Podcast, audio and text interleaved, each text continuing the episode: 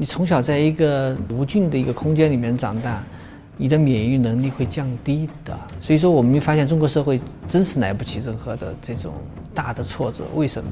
我们轻而易举一个东西就会被瞬间就会被颠覆掉。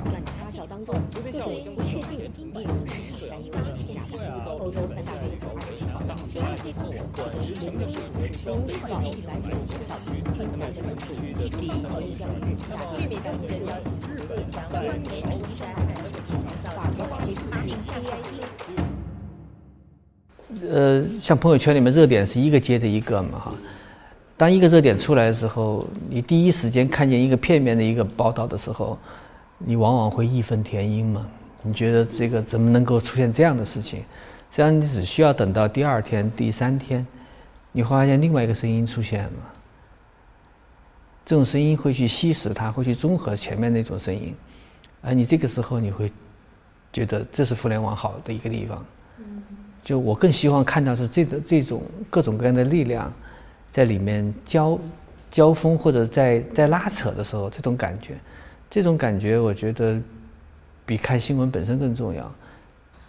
他都没有人管了。啊，好，他是有烂尾的时候，但是这个烂尾它在不断的积累量。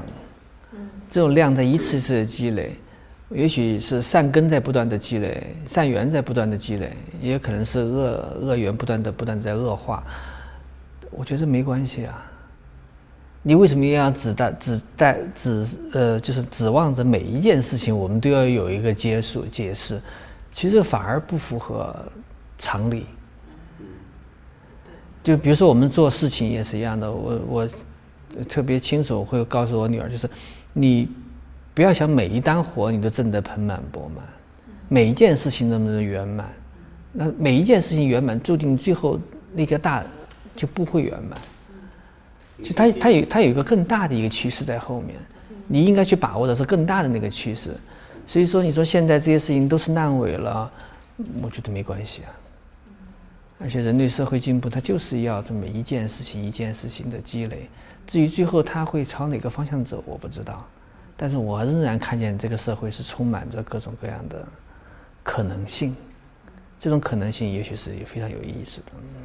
你比如说，今天这个昌平的几个警察被抓起来，你觉得事情就完满了吗？不是这样的。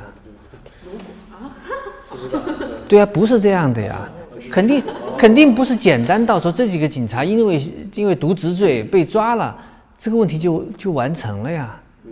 不是那么简单的一件事情啊，他就是需要这个事情在社会的各界各个阶层进行发酵。嗯。它的作用已经达到了。它的作用已经达到了呀。嗯，比如说，以前我们从来不会公开的去谈论一个问题，关于嫖娼合法化的问题。嗯，对。那么这次大家很多人会谈这个问题，哎呀，甚至女人、男人都会说，男人嫖娼是好像是合理的。那这个这个就这个问题而言，以前你不会没有这么一个契机，你不会去思考这个问题。嗯。那么这次你开始思考这个问题了，他就开始积累了一点点，多了一根稻草。那最后这个社会会向什么方向走呢？